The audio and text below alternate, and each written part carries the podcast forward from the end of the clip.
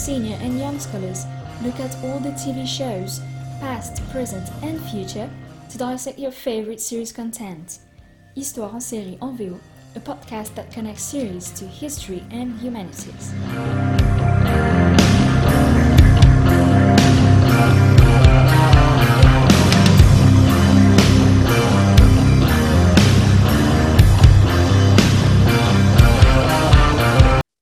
Today, I am lucky enough to welcome Deborah Alifa.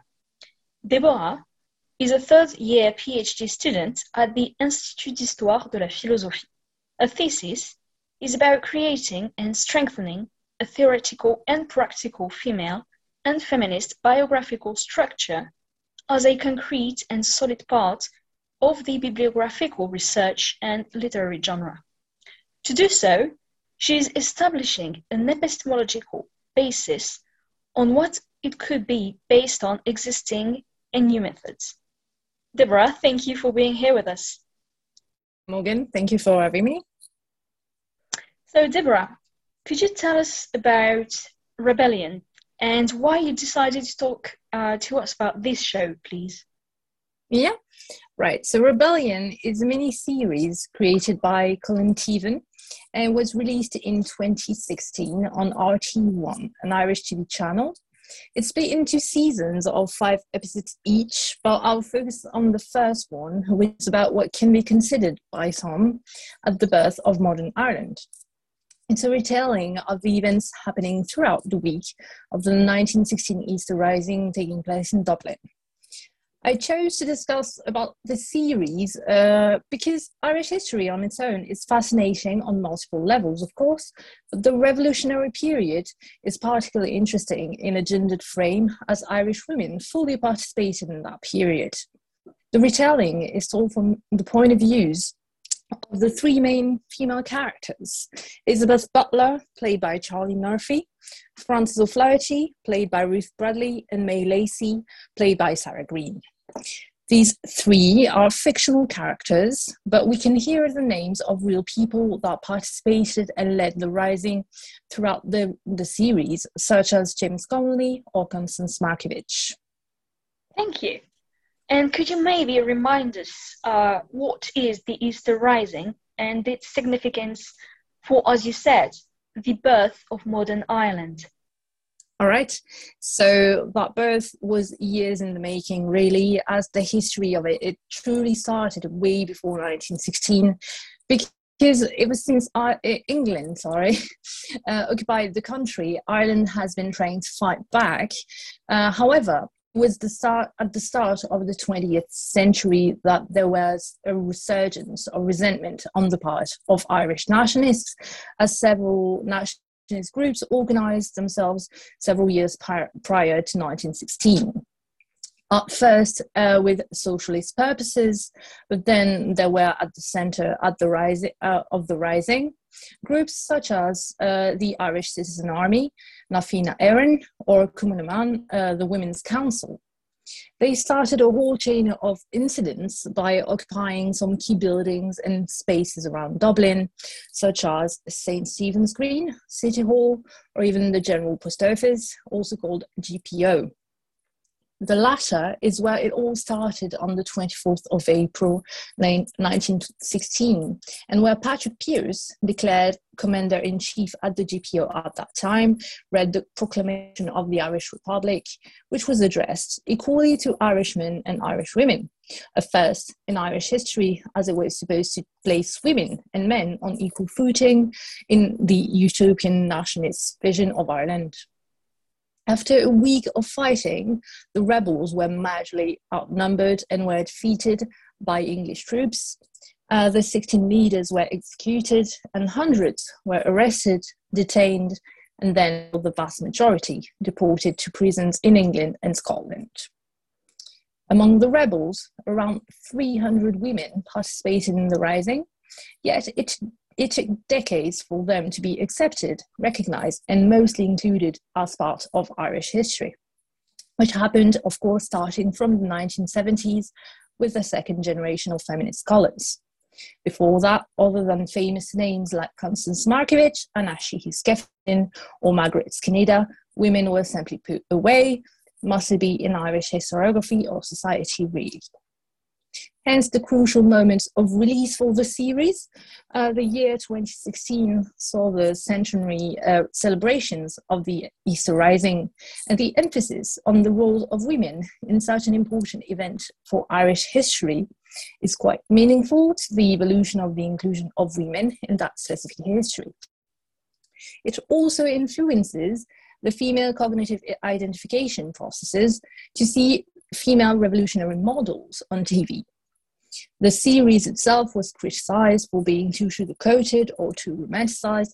That's not what I want to look at. Uh, indeed, from a gendered history and representation of women point of view, uh, the fact that women are at the center of the retelling is such a huge step towards an inclusive Irish revolutionary historiography and media representation, as well towards a positive feminine cognition and assimilation. An Irish historian uh, I go back to a lot, Sinéad McCoole, uh, wrote that the women who fought or, or, participated really in the rising in any way or form took metaphor- metaphorical steps out of their normative mold. And with that, we can try to understand the impact of seeing women shamelessly taking part in the rising on national Irish television all the while still being women as human beings and not as devices. Thank you for this very interesting explanation. Uh, it is indeed a milestone in the representation of Irish women in the rebellion. Uh, then, however, I find it quite intriguing that the TV series follows fictional characters rather than the real women who took part in the Easter Rising. Why do you think uh, this choice has been made? And what is the impact of this choice on the inclusiveness of Irish women in the national narrative?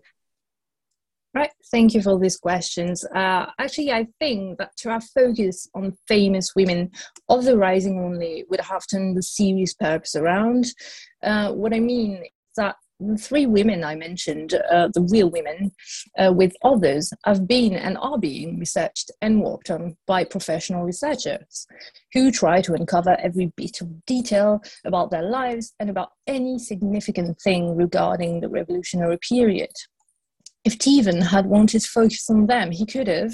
He did the research according to the interviews he, he had. However, it would have made Rebellion a series about the famous of 1916. And I don't think that that is what the mainstream Irish people at home would have preferred. And it feels like Teevan might have known that. The fact that we have three fictional female characters that can somehow tell the story of the rising while showing a wider range of what women did during that period broadened the audience quite a bit in terms of female models. There were in women's uh, historiography and biography several steps to inclusivity uh, in research and in mainstream history. The first one was to include great famous women in order to balance out uh, the great man, uh, men of history. But then the second was to widen the research to um, so to speak, ordinary women. And it feels like that's what Teevan tried to do, uh, not with big famous names, but with fictional names in order to represent several categories of women who participated, participated in the rising. Thank you. Uh, I'm not going to stop you further, and I'm going to let you explain to us uh, the main focuses point that you want to talk about. Thank you. So, uh, at first glance, uh, the three main characters are not particularly extraordinary as well. Elizabeth, Frances, and May uh, open the first exit by dancing and singing Three Little Maids from School Are We, and about to go on with their lives when, of course, World War One starts and Ireland has to get involved as part of the United Kingdom. The series then time jumps directly to 1916, where Elizabeth is studying medicine but also secretly takes part in nationalist and socialist activities. Frances not so secretly advocates for no condition for Ireland, and it's part of uh, Patrick Pearse's Irish Language School, where they taught uh, male teenagers to fight and shoot guns. Uh, and May is a sec- secretary at Dublin Castle and has an affair with her employers. Uh, their storyline differ while still being intricately um, interwoven in several themes I want to tackle today. Indeed, I want to discuss this sensitive subject through the representation of women via the three main characters the notion and importance of female friendships and pregnancy out of wedlock, and thus emphasize the importance of the female focus of this retelling. I'll start with the representation of women in these arising from the point of view of the series. I'll talk about Elizabeth and Frances their stories and how they're relevant to the retelling of the rising from a contemporary point of view to Irish history and women's history. So I'll focus first on the character of Elizabeth Butler. Uh, when the series starts in 1916, uh, Lizzie, as her friend and family call her, is studying medicine and secretly takes part in nationalist and socialist activities. She's also she also comes from a very wealthy family. Uh, she's just about to get married as her boyfriend gets temporarily back from the war. He proposed to her, and the whole arrangement for the wedding is quickly done so uh, for it to happen just before he goes back to Europe. Her now fiance is a fervent defender of the United Kingdom and of Home Rule, and we see him at the very beginning of the first episode wholeheartedly singing the British hymn, while Elizabeth almost isn't.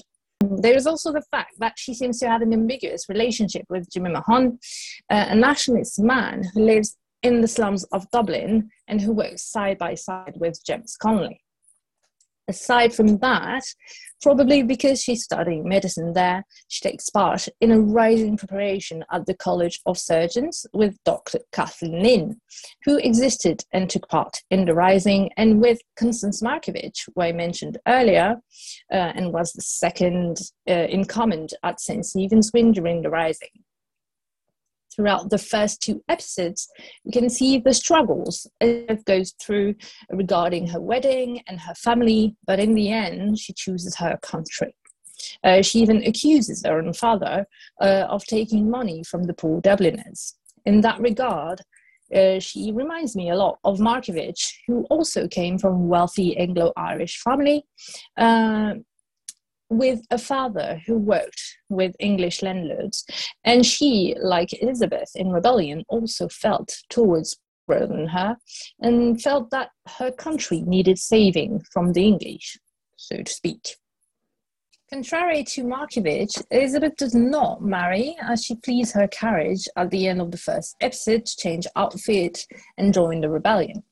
At that moment, we see a woman dressed in a modest dress and a long blue coat, being part of the Irish rebels, English soldiers, left and right, a woman who sometimes seems to regret her decision, but in the end does not. There is a scene regarding the Udens doubting her conviction, uh, which I particularly enjoyed with an, an interesting dialogue. The scene takes place in Kilmainham jail, uh, after the, the rebellion. And George, the lawyer who's on her case, and one of her brother's friends, tells her, and I quote, I'll do all I can do for you, recommend leniency if you testify that you were misled, perhaps by this Mahon character. You could say he persuaded you. And Elizabeth asks him, Why is it you men think that every serious thing a woman does is the result of being in love with some man or being misled by some man? He tells her, I beg your pardon, I was only trying to help. And then she says, and that is what interest, is interesting to me I know what you are trying to do, what every man tries to do to every woman, but I know my own mind, George. And it's not a scene that is highlighted in any specific way in the series. It's taking place in prison, where Lizzie is detained, is dirty, crying all through that conversation. But the fact that she remains headstrong through all this shows us that crying does not equate to, well, weakness in a woman, but externalizes the strength inside the character. In a way, it's a means to demonstrate that the women who participated in the rebellion were not influenced.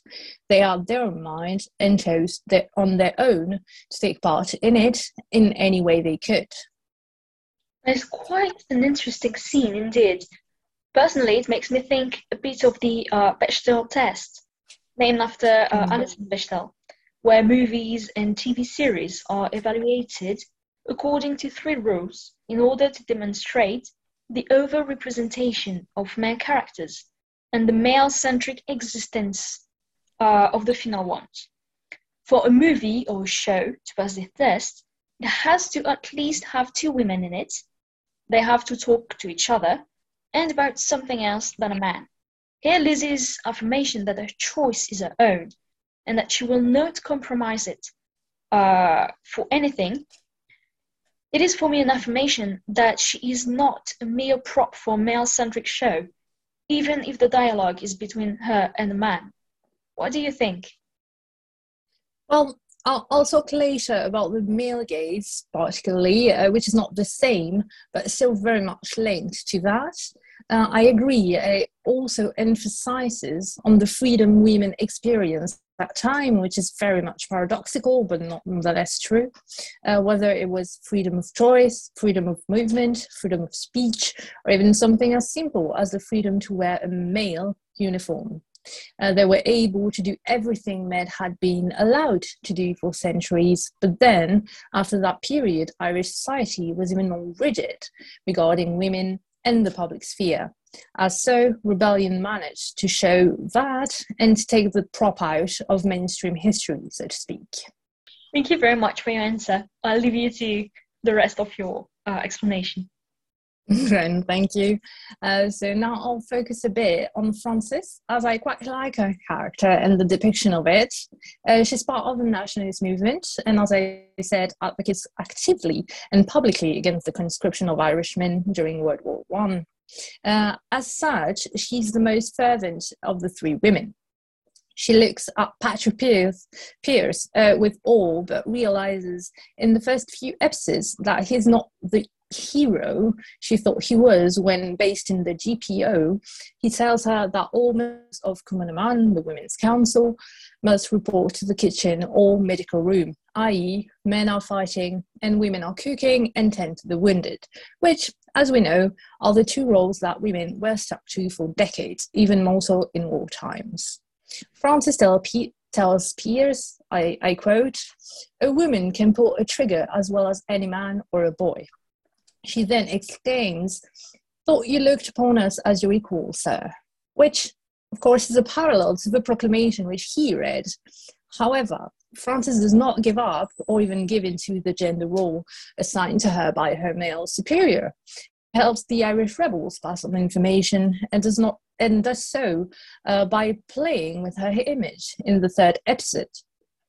What I mean here is that she drops what can be seen at that time as a manly outfit, her uniform, for a more feminine one that will allow her to go through an English barricade. The English soldier do not doubt her for long, and then another soldier, who turns out to be Elizabeth's fiance, says, I quote, civilians, especially women and children, we're here to protect them.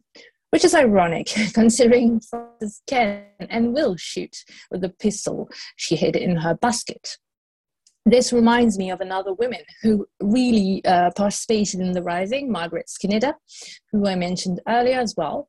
Uh, she's known to have changed outfits from a masculine military uniform to a skirt to make it easier to pass through the street uh, during Easter week, uh, which makes us think of, uh, well, innocence and women. Another thing that strikes me about Frances is that in at the beginning we might think idealizes Pearse, uh, might even be a little bit in love with him. A love that might be displaced at best, but in the end, she gives a speech to May that shows us that was not what she was after, and which best describes her character.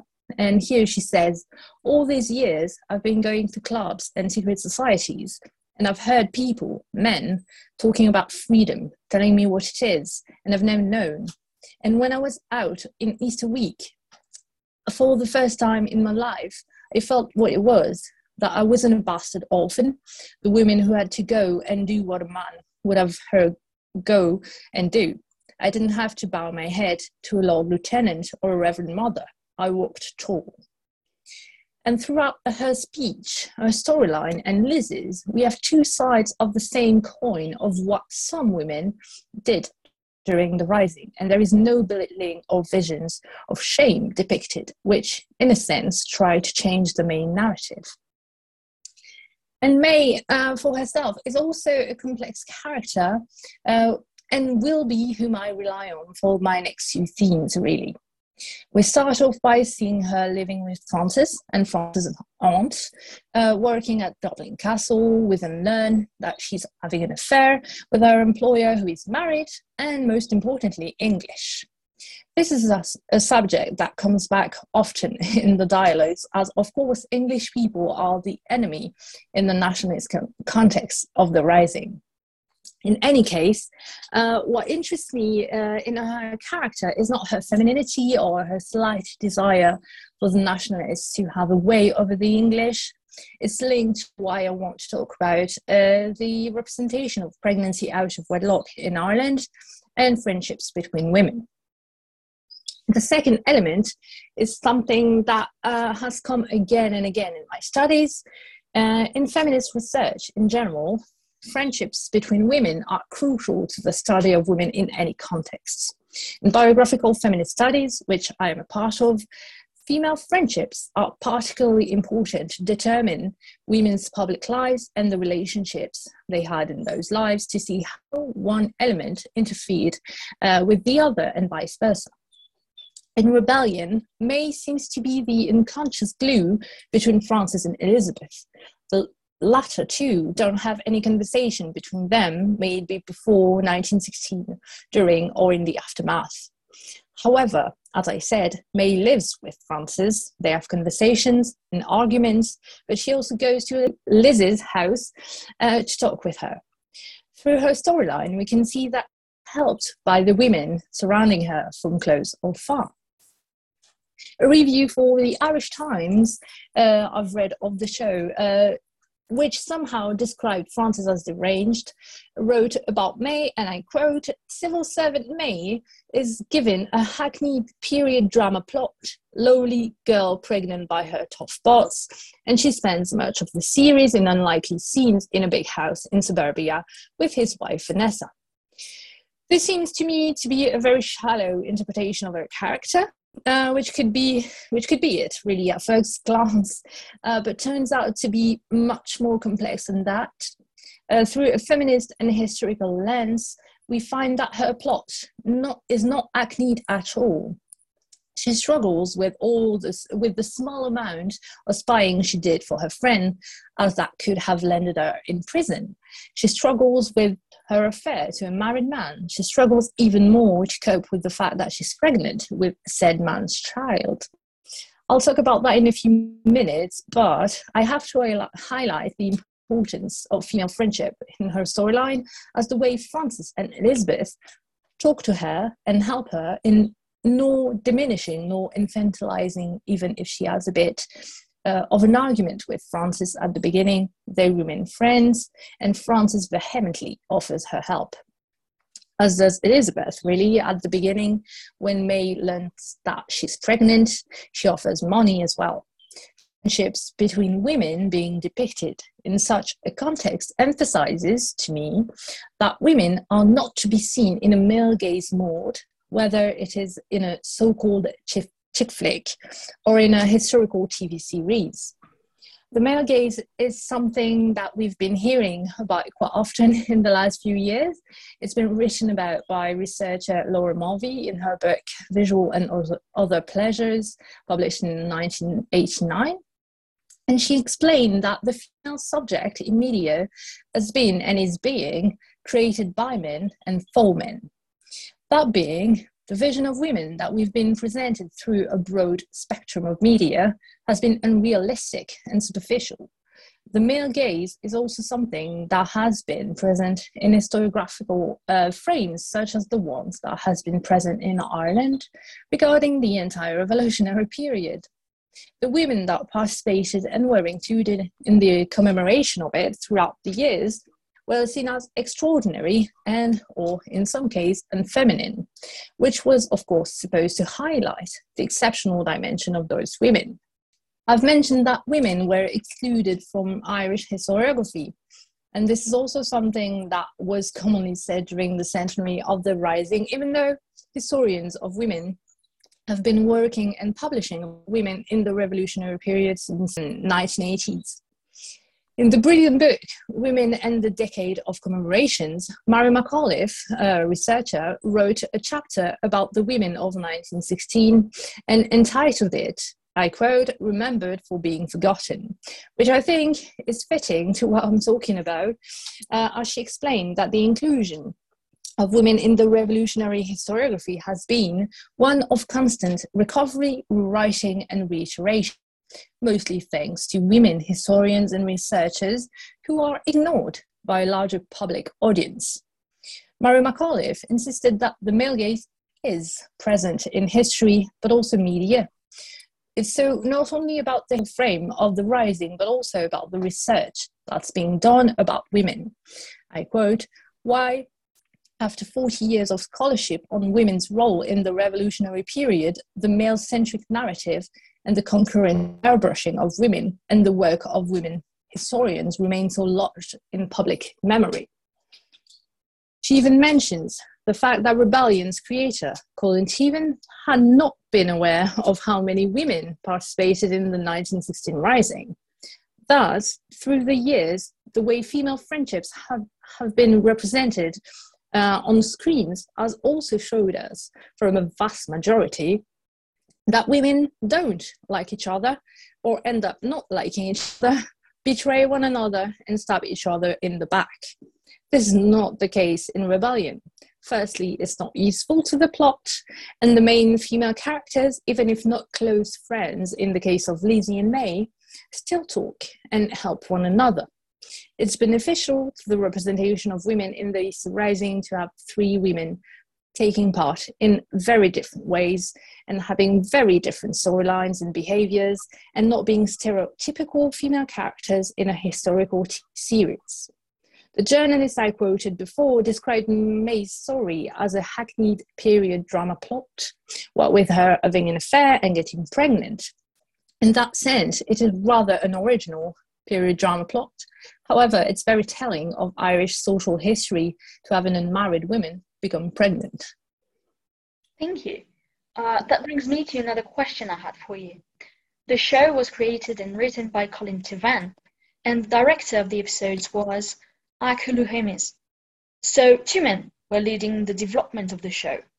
What do you think is the impact of this in the show and its representation of women? Do you think that, considering they managed to do justice to a very sensitive and important uh, female centric issue. Mm. So, in the Irish Times Off Topic podcast, Teevan explained himself that he extensively researched the period and the women of that time. He discovered how many there were, as they said. He also said it himself. He said some 50% of the population have had their stories airbrushed out of history. And he also said he wanted to show the peculiar ways in which some events uh, changed people, and it did for the women of the rising. In spite of the importance I give to the series, I feel that the impact on popular female cognition might be the most valued impact to take into account here. Uh, Teevan and Louhimies uh, managed to render it justice, but also not completely uh, they touched the visible part of the iceberg from the tip of the fingers, really, uh, as Teevan didn't even know that hundreds of women participated in 1916. However, the hidden part of the iceberg is a whole set of female researchers who have spent decades working on these women. Thank you. So, quite a uh, conflicted point of view on that one. But thank you very much for your answer. You're welcome. Um, right, so I'll tackle my last but not least theme, um, what I want to address is uh, pregnancy out of wedlock in Ireland and the highlight it gets in rebellion. And uh, it's been quite a tense subject of discussion in the country as sexuality and Ireland haven't had the best relationship for centuries now. Uh, sex, sex and sexuality were being smothered uh, by, re- by, by religion Catholicism for the most part, uh, which in turn meant that sex was tantamount sin.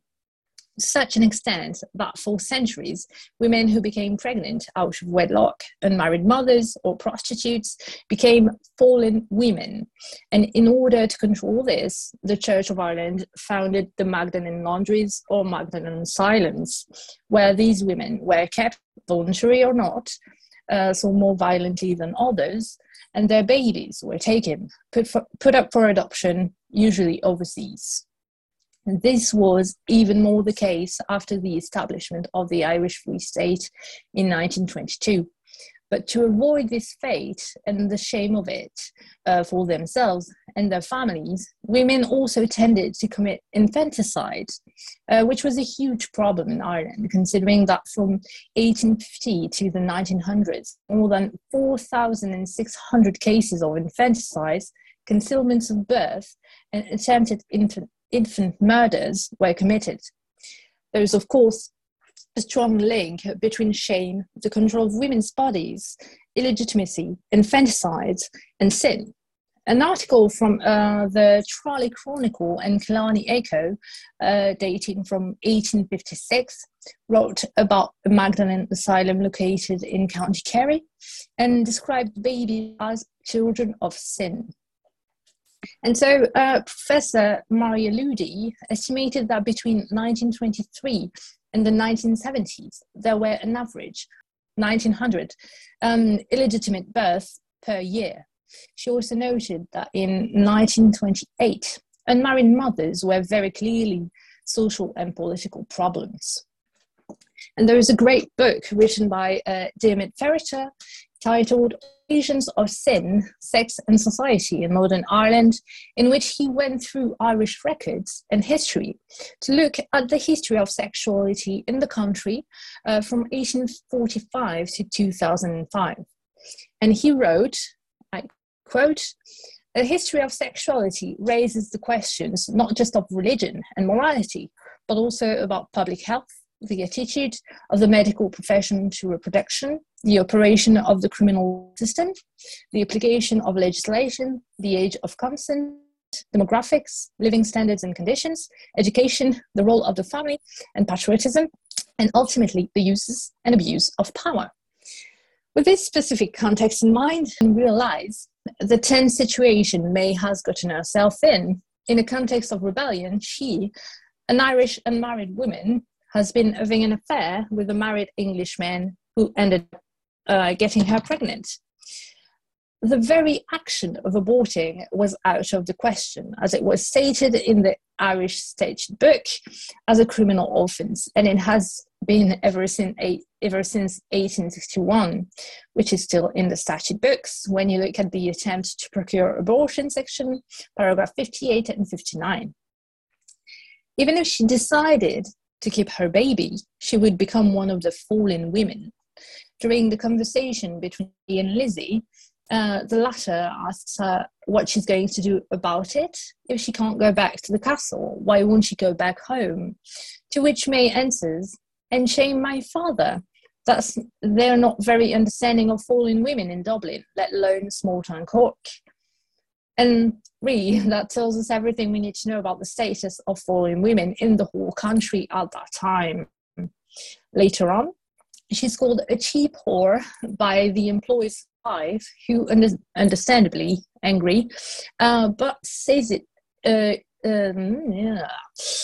Later on, she's called a cheap whore by her employer's wife, who's understandably angry, but says is used to her husband having affairs.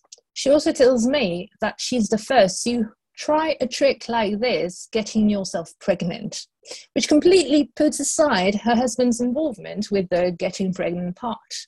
That was also the case with infanticide case, cases, and the women put into the laundries. What the mini-series is doing by including this so-called hackneyed plot into it, whether it is wanted or not, is displaying the struggles some unmarried pregnant women went through while offering another vision of what other women did during the rising, besides fight. Frances has also a storyline that interests me in that specific aspect of the representation of Irish women. In the scene I quoted earlier, she mentions that she's a bastard orphan, meaning that she's an illegitimate child.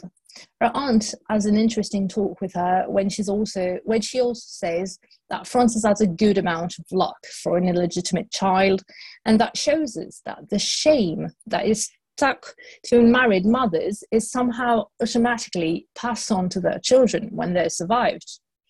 Frances' aunt then tells her that she has to leave because of her activities as a rebel. And she tells Frances, There's a wildness in your blood, Frances, same as your mother. And just like her, you've fallen with the wrong crowd.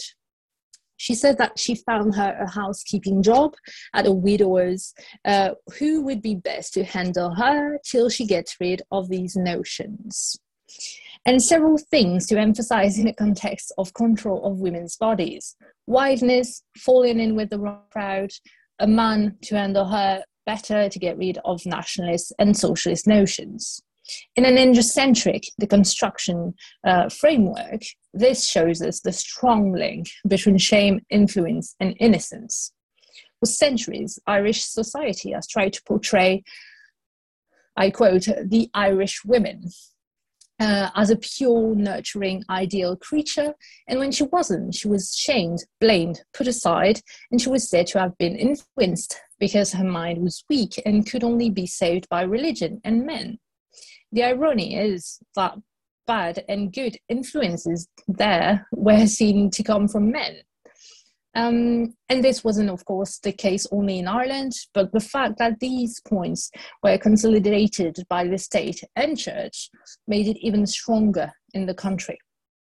The founder of Sinn Féin, uh, the still active Irish political party, who Dermot Rhodes described Irish women as the most virtuous in the world and said, We did a min job of keeping the lovely Irish girls lovely the idea that women must have virtue and purity to be considered respectful by men, i.e., society, is very telling of the vision women were subdued to for centuries. In the end, uh, these three themes that I spoke about uh, the representation of women of the women of 1916 through Frances, May, and Lizzie, the friendship between them, and the issue of pregnancy out of wedlock are intricately linked to the inclusion of women in Irish revolutionary historiography and media visions. And at first, I thought it might be hard for me to link my chosen themes with the series, while trying not to give a history lesson or even a feminist lesson.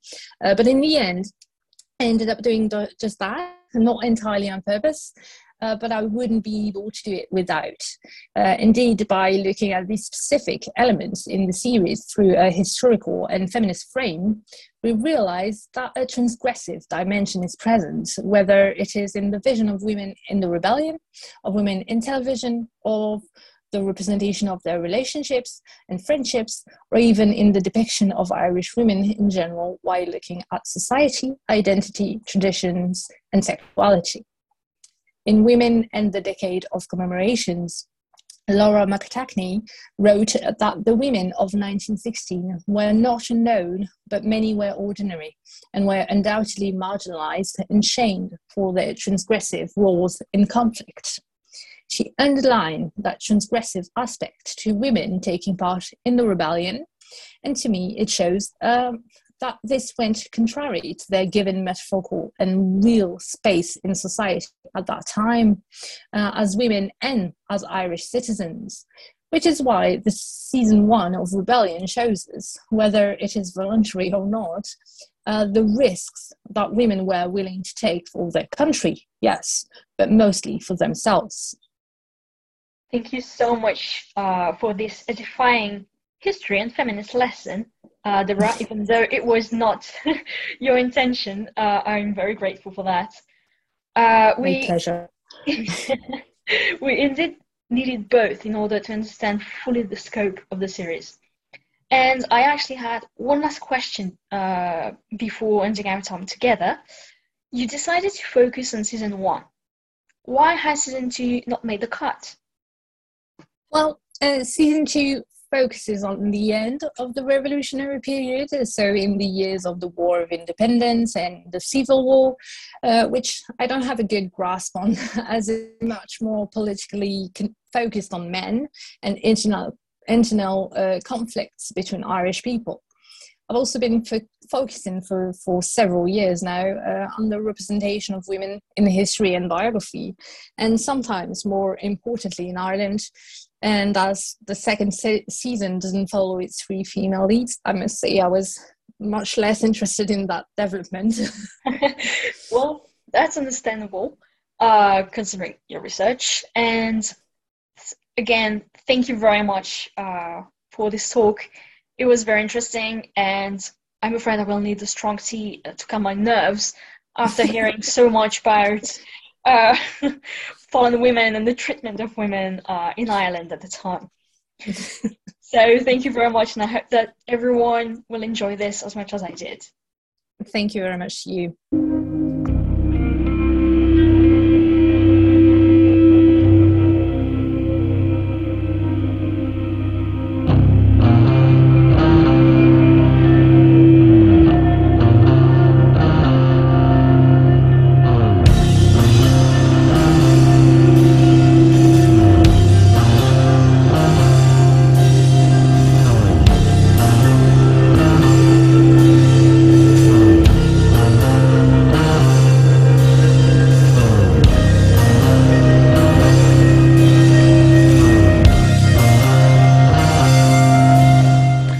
Retrouvez-nous sur Twitter, Histoire en série, pour connaître le programme à venir, ainsi que des conseils bibliographiques.